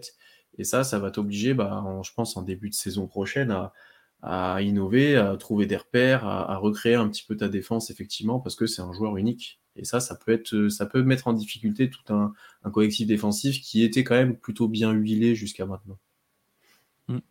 Oui, alors moi, je, je, suis, je fais partie des fans de Robinson Earl, euh, qui a été blessé aussi euh, pas mal de temps. Et qui. La fin de saison a été moins bonne que le début, non, il me semble? Ah, il joue plus oui. du tout sur la fin, ouais, effectivement. C'est ça, Donc, ouais. euh, Ouais. euh, mais ouais, effectivement, JRE, c'est les moufles. Tu vois, tu parlais des chaussures en béton de Moses Brown. JRE est l'un des premiers joueurs NBA à jouer avec des moufles constamment. mais après, le, le truc qui va être peut-être intéressant, c'est que euh, on se doute que euh, Chet ne va pas jouer euh, les 80, enfin les 80 matchs maintenant, puisqu'il y a le tournoi de mi-saison, Euh, les 80 matchs de saison régulière. La problématique, c'est que tu n'as pas vrai. de joueur poste pour poste en termes de profil. Et du coup, Ouais. quand tu auras potentiellement Kenrich Williams ou Jane Williams qui prendra la place de Chet en tant que titulaire, est-ce que tu vas garder le même schéma défensif qu'avec Chet Holmgren ou est-ce que tu vas partir sur un schéma défensif tout autre? Ça, pour le coup, c'est une vraie réflexion que va devoir avoir Mark Delnault parce que j'ai du mal à, à- à considérer le fait que si tu arrives au training camp, tu as Mark Delnault qui dit bon, alors nos schémas défensifs, quand Chet va jouer, ils vont être comme ça, et quand il va pas jouer, ils vont être Mm. comme ça. Pour moi, tu as une vraie décision à prendre sur, en l'absence de Chet, comment tu vas modeler ton schéma défensif parce que Mm, mm, tu passes d'un joueur élite en protection de cercle à un joueur pas du tout élite en protection de cercle. Et tu n'as pas d'alternative. que... vous pensez que le roster est un peu bouclé là pour la saison prochaine ou pas? Parce que au- autant l'an dernier, je pouvais comprendre le côté on va pas, on va pas paniquer, il, s'est blessé, on va pas chercher quelqu'un vite vite. Là, j'avoue que je serais étonné que. Enfin, je sais pas, je sais pas ce que vous en pensez, vous qui avez peut-être plus de sources, mais ça, ça- ça m'étonne si euh, OKC part avec cette rotation, non? Bah, T'as déjà 20 joueurs déjà pour l'instant, ce qui est pas mal. C'était plus un mode il faut les couper et faire des choix. Je pense Ouais. pas qu'on être très agressif pour aller chercher un autre pivot ou autre. Je pense que tu vas que tu vas rester plutôt comme ça et c'est ce qui s'est ressenti, on va dire même sur euh, toute l'intersaison où très rapidement le choix a été fait d'utiliser et le cap space et potentiellement euh, les joueurs ou autres sur euh, sur récupérer soit des nouveaux assets dans le futur, soit des joueurs en fin de contrat et de voilà, c'était c'était vraiment ça de tu vois, on a récupéré un Oladipo pour avoir des assets, on a récupéré des jeunes, mais pour maximiser ensuite encore, j'imagine, leur valeur. Enfin, c'était vraiment pas une optique de renfort, mais plus une optique de encore avoir des assets, euh, utiliser le cap space au maximum qu'on peut dans cette voie-là, et pas te, te cramer pour le futur. Alors, je nous vois mal, euh, ce serait possible de trader pour un pivot, et puis je vois pas trop qui on pourrait aller, mais ouais, je, je, pas trop, je pense pas qu'on soit trop dans cette optique-là. Ok. Non, Ok, ok. non, et puis euh, je pense que enfin, vraiment Sam Presti fait confiance à son groupe. Et ça, c'est un Mhm. point qu'on qu'on ne dit pas assez souvent. On se dit, oui, pourquoi Sam Presti n'a pas été chercher tel ou tel joueur, mais parce que il fait confiance à son groupe. Déjà l'été dernier, euh, enfin lors de l'intersaison précédente, il faisait confiance à son groupe. Ça lui a donné raison, donc il faut, euh, oui, effectivement, le manque d'alternative ou le manque de verticalité peut être inquiétant, mais encore une fois, c'est des profils qui ne sont pas des profils hyper rares en NBA. Alors, avec une protection d'élite comme Chet, bien sûr que c'est des profils rarissimes, mais euh, qui peuvent amener de la verticalité. Ça, tu peux trouver euh, relativement facilement. Mais oui, je vois mal déjà le Thunder euh, échanger pour un pivot. Ça, ça me paraît surprenant, surtout si c'est pas un pivot titulaire. Donc, puis euh, Sam Presti et Mark Delnault ont assez martelé euh, lors des conférences de presse de fin de saison que Chet était le, pivot du futur pour le Thunder. Donc, euh, voir aussi si la variance de profil avec un Jane Williams peut fonctionner, d'avoir deux profils aussi opposés défensivement, voir ce que ça peut donner. Mais je nous vois mal en l'état faire des transferts pour renforcer l'effectif. Je pense que peut-être à la deadline, en fonction de la saison, Mm. comment se déroule la saison, il peut avoir cette, euh, cette probabilité-là. Mais d'ici l'opening night, j'y crois peu. Ouais, puis en plus, tu peux aussi voir le, enfin, le verre de l'autre côté, mais à ton groupe qui était pas loin de se qualifier en playoff, enfin pas loin, un match où on a été loin, mais euh, ou qui a gagné un match de play-in, tu ajoutes Misic, tu ajoutes euh, Casamolas, tu ajoutes Chet Graham, tu ajoutes un Kenrich Williams qui était blessé sur la fin de saison. Euh, ça te fait potentiellement un banc complet. Ça te fait, enfin, tu vois, tu peux aussi te dire, on ajoute quand même des pièces. et un Jalen Williams qui, certes, on n'est pas fan et qui a un profil très atypique, qui n'est pas forcément efficient défensivement. Bah, il a tenu la baraque l'année dernière, on en a parlé juste avant en live, il a tenu quand même pas mal la baraque et tu peux te dire, bah, c'est dur de, de peut-être trouver mieux et on peut encore parier sur lui et voir comment il se développe, quoi, je pense. Mmh. Oui, mais la, difficulté, du coup, ça va être un peu l'alternance. Euh, voilà. Mmh, l'alternance comme, comme vous avez parlé, ouais. Mmh. De, trouver cette identité, est-ce qu'elle est double, est-ce qu'elle est tout le temps pareille? Parce qu'offensivement, il n'y a pas ce problème-là. Quand Shea n'est pas là, il y a quelqu'un d'autre qui prend le relais. Et comme on l'a dit depuis le début, l'identité est claire là. Effectivement, il y a une petite, une petite différence défensivement. Ou alors, on, est, on est complètement fou, on met Jalen Williams, Jalen Williams en séquence en poste 5 small ball pour continuer à être agressif. il, est capable de nous le faire avec Kenrich, hein, je pense. En plus, il l'a hein. fait avec Kenrich. Mmh. Kenrich, ouais. Euh, mmh. Pour défendre sur Porzingis, il avait mis Kenrich. Mais après, ah, ça, c'est un des trucs qui me, qui me fait sourire, où je vois, après la Summer League, certaines personnes euh, réputées en plus dire que euh, Chet Holmgren ne peut pas jouer au poste 5. moi, je me dis, Jane Williams a débuté 40 matchs NBA.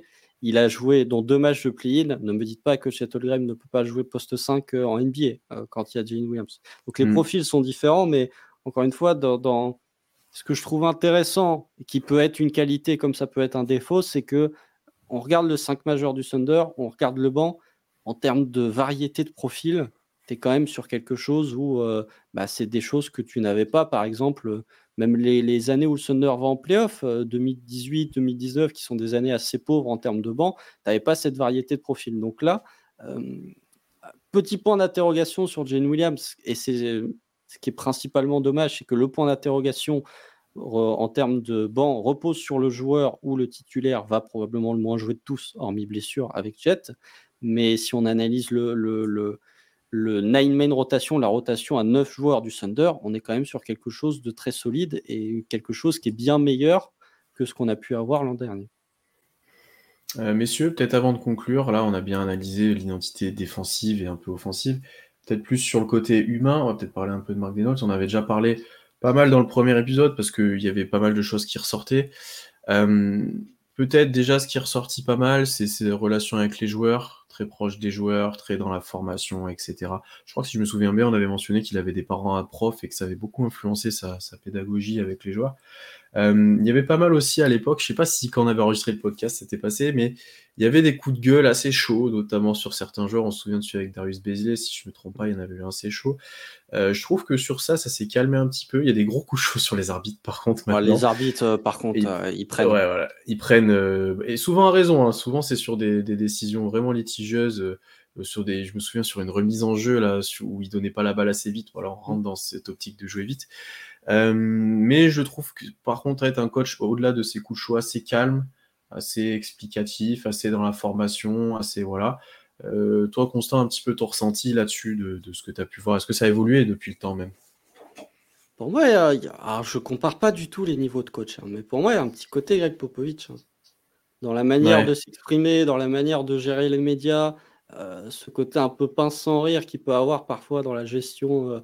voilà, enfin, quand il y a eu le, premier match en antenne nationale du Thunder depuis 2020 euh, contre le 8, euh, Marc Denol faisait les interviews, les fameuses interviews télévisées, et tu avais l'impression qu'il avait l'habitude de faire ça alors que c'était la grande première. Je trouve que dans sa gestion des hommes, oui, euh, c'est toujours très drôle de dire oui, je dis, je dis à mes joueurs d'appeler de, les arbitres par leur prénom, de les respecter alors qu'ils leur gueulent dessus parfois. Mais après, voilà. Non, je trouve que que dans l'humain. Après, on n'est pas au sein d'un vestiaire, on ne sait pas ce qui, ce qui ressort, mais ça a l'air d'être un coach, oui, assez euh, qui a des coups de gueule, mais qui me paraît un coach plutôt, plutôt calme. Euh, après, voilà, c'est un. C'est pas un player's coach parce que j'aime pas le terme déjà player's coach, hmm. mais c'est un joueur qui est relativement proche de ses. C'est un coach pardon qui est relativement proche de ses joueurs et en plus dans un groupe de jeunes, c'est d'autant plus valuable d'avoir un, coach qui est capable de, nouer une relation avec ces jeunes-là. Donc, sur l'UMA, moi, je trouve qu'il n'a pas tant évolué que ça par rapport à sa saison rookie, mais effectivement, il est peut-être un peu plus, euh, un peu plus maîtrisé, ouais, serein, mmh. où il, mmh. il, maîtrise mieux la relation avec les joueurs et avec les médias notamment tout en gueulant un peu plus sur les arbitres, en étant un peu plus virulent que ce qu'il euh, il a pu être par le passé. plus de technique. Euh, et toi, Guillaume, sur, sur, sur ce que tu as vu un peu d'Okessi, comment tu l'as trouvé au bord du terrain? Est-ce qu'il t'a interpellé ou pas? Alors moi, je, vais être honnête, je, pense que je, l'ai beaucoup moins vu que vous sur le côté euh, humain, mais c'est vrai que ce qui est, ce qui est assez appréciable, c'est qu'en plus, il sort d'un cursus assez, assez long. Il a été longtemps assistant de Billy Donovan, hein, si je ne dis pas de bêtises. même à Florida, il a été assistant. Mm. Ouais. et donc déjà, enfin, on n'a peut-être pas tous le même avis, mais pour moi, Billy Donovan était un excellentissime coach, NCAA ou NBA. bon, moins de résultats peut-être en NBA, mais c'est quand même un très mais, mais voilà, moi j'aime beaucoup. Donc il y, a ce côté-là. Et puis, je pense que ça, ça, raconte aussi quelque chose quand tu es nommé jeune, que sur, alors même si c'est un projet de reconstruction, parce que on en a discuté tout à l'heure, mais ça, c'est pas juste bon bah l'équipe était jeune, il fallait être nul et était là quoi. On voit qu'il y a un vrai projet le, qui est là depuis le début, une vraie identité. Et pour moi, ça, ça raconte aussi quelque chose qu'un mec qui se fait quoi 34, 35 ans à l'époque où, il se fait, euh, embaucher et que là, voilà, il, il fait pas du tout, euh, ça fait pas du tout erreur de casting, peut-être si, je peux dire. C'est pas Ryan euh, Sanders, quoi. c'est vrai qu'il y avait un peu ce côté-là, mais non, non, sur, bon, moi sur le côté humain, évidemment, vous vous doutez que j'ai moins de choses à dire que vous, mais, euh, mais non, moi je, sur ce côté-là, je, je, suis assez confiant de ce que je vois un peu de loin, peut-être, si, si, je peux dire. Non, mais c'est assez intéressant ce que tu dis, ouais, parce que tu vois, rien que dans le parcours, on en avait, je pense, parlé la première fois, mais pour le rappeler, assistant à Florida avec Billy Donovan, Billy Donovan s'en va, il le rejoint plus tard, il est assistant et coach de la J-League, où il est déjà, il a certains joueurs, déjà, il arrive à créer, euh, à progresser certains gars. Je crois que même ils font des grosses saisons où ils sont peut-être champions une année. Euh, mais déjà, tu, mais, mais, déjà, tu vois qu'il arrive à construire quelque chose et c'était quelqu'un qui était dans la structure OKC. C'est vraiment. Euh, et nous, on était d'ailleurs surpris à son élimination parce qu'il y avait des noms un peu plus ronflants qui sortaient d'assistants qui étaient en attente d'un poste. Et là, on nous sort le, le, coach de J-League tout jeune euh, d'OKC. Et au final, ça prend un peu sens maintenant que tu vois la construction où tu avais besoin aussi. Bah, je pense qu'il était en formation la première saison, entre guillemets, hein, mais il avait de l'expérience à prendre, il y avait un nouveau groupe à gérer. Je pense qu'il a été aidé, tu l'as un petit peu dit constant, par le fait que bah, tu avais tellement que des jeunes que c'était un peu une bande de potes, euh, c'était pas universitaire, mais presque quoi. C'était, les joueurs le disaient, c'était une ambiance de, de, fac au début parce que tu avais que des jeunes, voilà. Mais je pense que ça l'a aidé lui aussi à, à, à, prendre un peu de galon sur les premières saisons. Et là, sur cette année, j'ai trouvé bah, impressionnant de, maîtrise. On n'a pas parlé beaucoup d'adaptation parce qu'il n'a pas été en playoff, mais il y a eu pas mal de choses tentées, il y a eu pas mal de bons systèmes dessinés, il y a eu pas mal, même sur le play-in, il y a eu des choses proposées, etc. Euh, je trouve ça assez intéressant de, premier abord ce qu'on a vu. Maintenant, il va falloir rentrer dans, le nerf de la guerre qui sont les playoffs. Et, euh, et là, ça va être un peu plus compliqué de voir comment il évolue. Mais pour l'instant, je pense qu'au début, il y avait pas mal de gens qui commençaient de pas être vraiment confiants sur Mark Denault et qui comprenaient pas forcément ce qui était mis en place et tout ce qu'on a pu développer là, l'identité, ça marchait pas, etc. Je pense que là, cette année, il a conquis à peu près tout le monde. Et ça, c'est assez fort, je trouve. Mais bah, surtout que le côté l'identité ne marche pas, c'est même le contraire, ça marchait puisque ça perdait. C'était un peu le même d'un projet de reconstruction. C'est vrai. T'as une identité que tu perds, c'est incroyable. Pour... Oui, c'est vrai que pour la reconstruction, c'est. oui, puis paradoxalement, c'est pas si facile que ça, je pense, de gérer un effectif comme ça en totale reconstruction. Euh, je pense qu'à l'époque aussi, Brad Brown avait bien galéré. Et, là, euh, pareil. Euh, alors, j'ai passé le podcast, j'ai failli passer le podcast sans dire son nom de famille et me planter. Degno, c'est ça. mais oui, je, trouve que de, faire ça jeune et de gérer un, effectif comme ça, c'est pas si facile que ça. Et pourtant, on a vu que il a réussi à dégager une identité, et il a réussi à faire, émerger certains talents, et pas que des talents draftés très haut. Donc, pour le coup, je, ouais, c'est quand même assez rassurant. Quoi. Ah, disons qu'il a, il est, euh, actuellement, il est à, la croisée des chemins. Déjà, quand on avait euh, les rumeurs qui sortaient pour le coach euh, du Thunder, c'était Ime Udoka, l'actuel coach des Rockets, et c'était Wes Unseld Jr., qui est le coach des Wizards, et il y avait David Vanterpool, qui est toujours assistant, je crois, si je dis pas de bêtises. Mais voilà, c'était un 11 novembre, je me rappelle, où on avait tweeté avec Pierre en DM, c'est une promotion interne, on n'était pas les plus ravis. Et il y a de ça un an, j'avais dit, j'attendais de, voir ce que, enfin, pour avoir un avis sur Mark Denload, j'attendais d'avoir la visualisation de ce qu'il pouvait faire avec un effectif qui lui convenait, parce que l'an dernier, il essayait de faire entrer des carrés dans des ronds, donc ça marchait pas.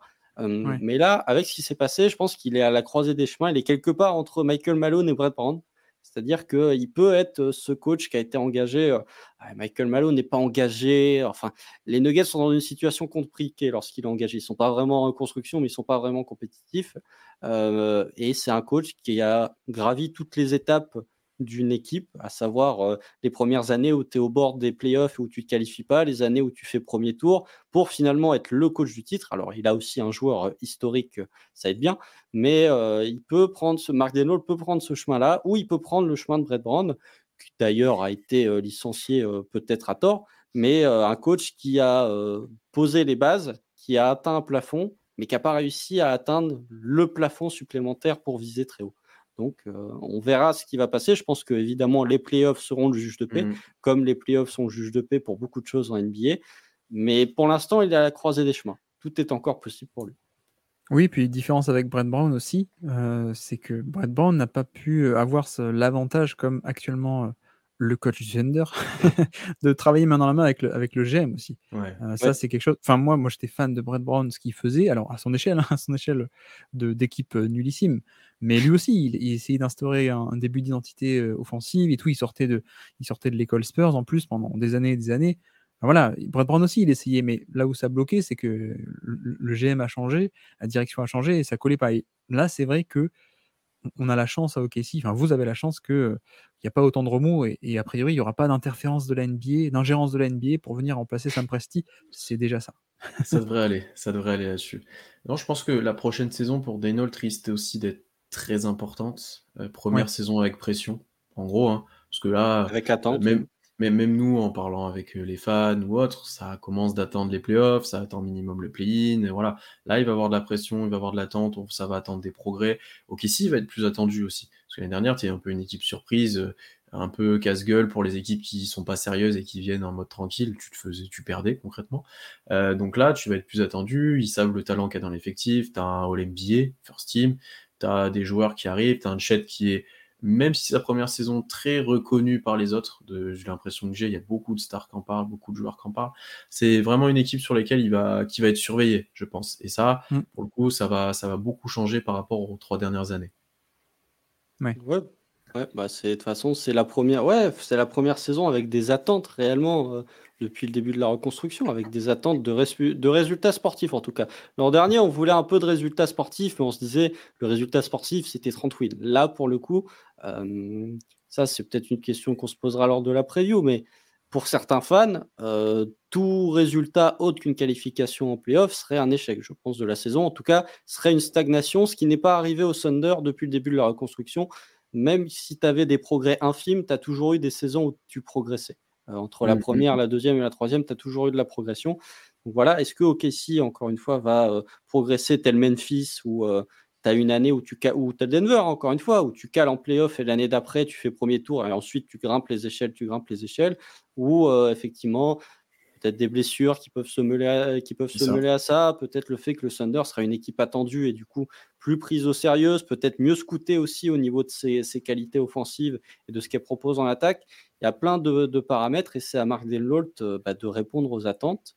Et c'est là où effectivement, euh, être un coach de reconstruction euh, quand tu as zéro attente, disons que tu es moins regardant au niveau de la fanbase. Par contre, quand tu as des objectifs que ce soit la fanbase ou l'objectif ou l'effectif, hein, je pense qu'au sein de l'effectif, il y a les playoffs en ligne de mire, bah, c'est tout de suite beaucoup, tu es beaucoup plus regardant sur le contenu et sur est-ce que tu as euh, atteint tes objectifs. Oui, et puis grosse année aussi, euh, on l'attend en tournant au niveau management. Euh, parce que voilà, c'est pas facile de gérer Lillard. Donc ça aussi, c'est un élément nouveau.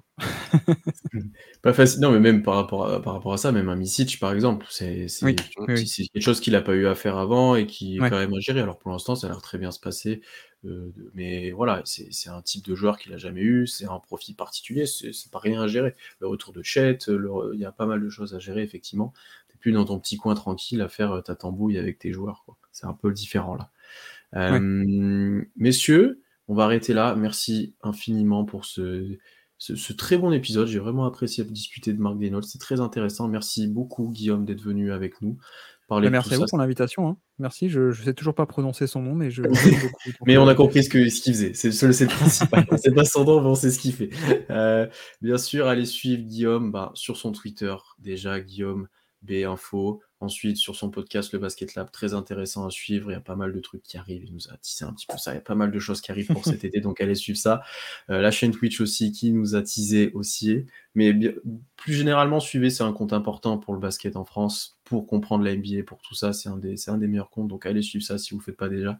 Mais je sais qu'on a une très bonne communauté qui suit déjà, qui suit déjà Guillaume, donc je m'en fais pas trop. Merci. Je te, je bah, le chèque, euh, le chèque comme prévu. ah, mais vivement, vivement que le, le, disque dur soit réparé pour, pour qu'on ait enfin ce live Twitch décryptage d'action de Chet oui. Figure-toi que oui, j'ai envie de le faire. Il faut que je, faut que je, oui, faut que je le fasse. Ah, ah voilà. Allez, ben, ça faudra, faudra bien sûr aller voir et aller donner de la force à Guillaume pour ça. Euh, et puis, globalement, tu es un des seuls invités qu'on a sur l'année. Euh, donc, euh, voilà, déjà, c'est une fierté de t'avoir. Comme, on, comme, on, dit à chaque fois, enfin, quand, on est invité, c'est que globalement, on aime bien la personne et qu'on estime grandement le travail. Donc, Non, mais en tout cas, bah, j'espère que cet épisode, vous l'avez autant apprécié que nous. N'hésitez pas à nous suivre partout, toutes les plateformes d'écoute, Twitter, aussi Instagram, lâchez vos commentaires sur Marc Desnoltes, notamment sur Twitter. N'hésitez pas à réagir à tout ce qu'on a dit, 5 euh, étoiles ou autre. N'hésitez pas à, venir vers nous avec tout ça. Et puis, on se retrouve très vite pour un nouvel épisode. Euh, Là, il n'y a plus trop d'actualité. Je ne sais même plus quoi souhaiter. Allez, il y a le championnat du monde FIBA bientôt, mais c'est un petit peu. Ah, trade de Damien Lillard, ok. Trade de Damien Lillard, ok, si, pour faire plaisir à Guillaume, plus qu'à nous, on va le dire. Le running euh, gag. ouais, c'est un peu ça. Non, mais profitez bien de votre été et on se retrouve très vite. Salut à tous. Salut.